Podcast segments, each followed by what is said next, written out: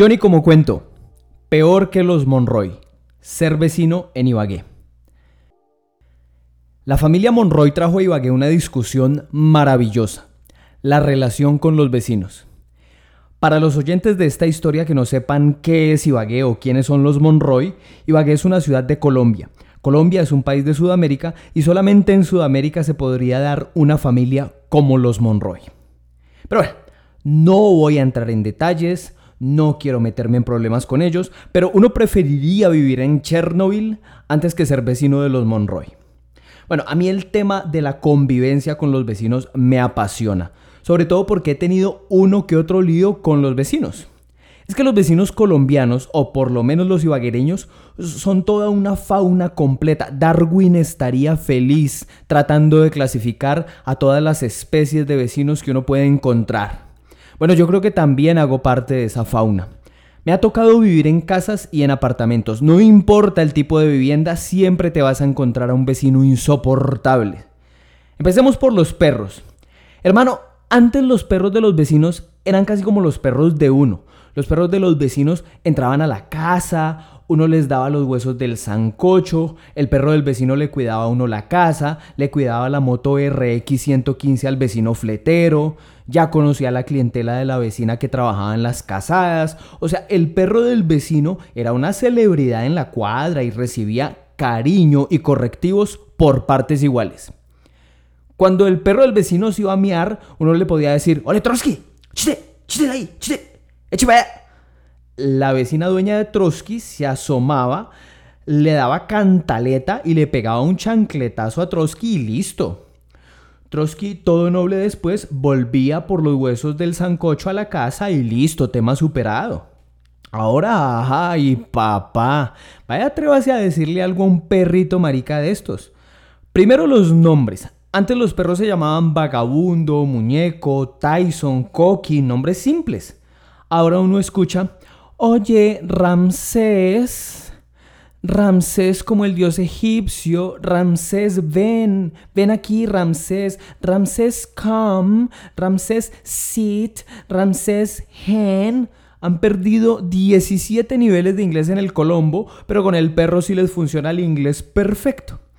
Bueno, entonces resulta que a Ramsés le da miedo la pólvora, le dan concentrado premium, lo bañan con jabón hipoalergénico, no puede comer huesos, padece de ansiedad por los truenos, no puede dormir solo porque se asusta, pero tampoco muy acompañado porque le da claustrofobia.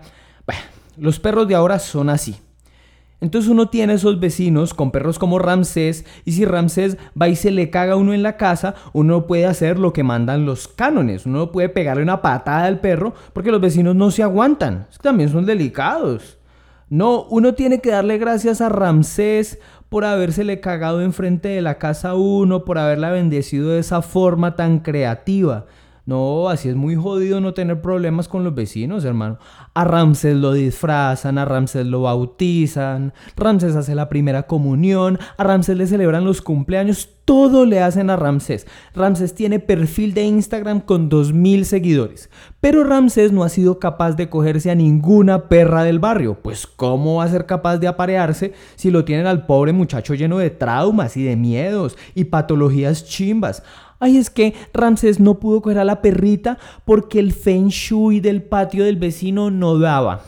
Ay, Ramsés no pudo coger a la perrita porque su iWatch marcaba hipotensión diastólica. Nada.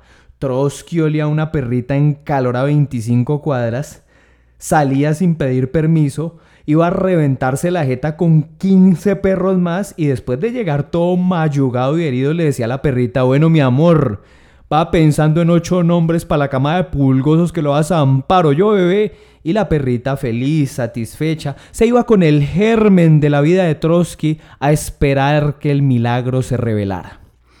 Bueno, superemos el tema de los perros. Yo viví en Bosque Largo, un conjunto de Ibagué. El problema ahí era que uno no podía llegar al ascensor sin enamorarse tres veces. Yo no sé si en las academias de modelaje les exigían que vivieran en Bosque Largo o si el sindicato de bendecidas y afortunadas de Ibagué quedaba ahí mismo, pero uy, hermano, el casting era tremendo. Ir a la piscina era una tortura.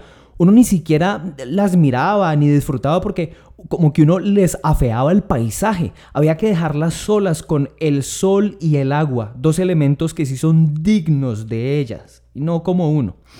Bueno, pero eso era lo de menos. El problema en Bosque Largo era que al lado del balcón nuestro había una zona franca de comidas rápidas. Usted pasaba por ahí y el colesterol se le subía a 800. Entonces, eh, como el colesterol es un imán para el colombiano, ¿no? El colombiano es feliz tapándose las arterias y más nosotros que tenemos lechona con tamal, por ejemplo. Entonces llegaba mucha gente a comer y había un man que ayudaba a parquear los carros, Y el tipo gritaba las instrucciones, eso era, dele atrás, dele atrás, déjelo ahí, dale para allá. No importaba si era la una de la mañana, el man era insoportable. Una vez me acerqué y le dije con todos los modales del caso, Disculpe, caballero, no es mi intención entrometerme en sus métodos de trabajo, pero las instrucciones que usted imparte a los conductores son excesivamente ruidosas. Yo vivo en el séptimo piso y suelo tener problemas para conciliar el sueño producto de su elevada voz cuando da las indicaciones de parqueo. El man me miró de arriba abajo y me dijo, Ah, calvo marica, hablar tanta mierda, eso que saco escuchar por arriba. Bueno, y ahí se me salió todo ese barrio galán que llevo por dentro y terminamos en un episodio más de la familia Monroy. Entonces yo al man le tiraba limones y papas podridas desde arriba. Y él me amenazaba que me iba a dar machete. Yo, ay papá, machete. En el galán nosotros le sacábamos punta a los colores en preescolar con machete, mi hijo. Nada de nervios, que me venía a ver con eso. Pero bueno, no hubo machetera finalmente. Los peores de todos los vecinos, no a nivel de los Monroy, pero si eran un fastidio, fueron unos con los que coincidí en otro conjunto de Ibagué. Resulta que en el último piso vivía un tipo todo fantoche que tenía una moto gigante. Siempre han dicho que los hombres que apelan a vehículos grandes es porque tienen mucho tamaño por compensar en otras partes. No sé si ese sea el caso, pero igual no me interesa. El man pertenecía como a un combo de moteros que se llaman los gonobaicarrías. O sea, gono por gonorreas, y la verdad es que sí eran unas gonorreas. Bike por moto y reas, pues no sé, hasta ya no me llega la etimología. Pero el caso es que los manes llegaban en esas motos inmensas y duraban toda la noche hablando mierda y haciendo bulla. Llamaba uno a los celadores, nada. Llamaba uno a la policía, nada. Bueno, el tema era que los manes llegaban al apartamento algunos fines de semana, armaban mierdero y luego se iban de ahí y eso quedaba solo. No sé si eso haya sido la razón por la que algún vecino loco les haya vandalizado los vidrios y la puerta del apartamento. No sé. Pero una vez yo cogí el ascensor hasta el último piso y ya iba con los fósforos y la gasolina listos para quemarles ese apartamento, cuando veo que ya alguien más les había vuelto la puerta una mierda. Dije yo, ah, no, no, no, no, no, no, no, no, yo no voy a ser tan aprovechado de hacerle remonta a esta gente. Si ya tienen un enemigo más decente que yo, que se queden con él. Y me fui de ahí no fuera que la gasolina y los fósforos empezaran a hacerme señas tentadoras tipo Monroy. En conclusión, uno debe tratar de vivir en un barrio tranquilo, un barrio en el que no haya vecinos locos, que le peguen patadas a los perros, que le tiren frutas y verduras podridas a la gente de afuera, ni mucho menos que les vaya a incendiar el apartamento.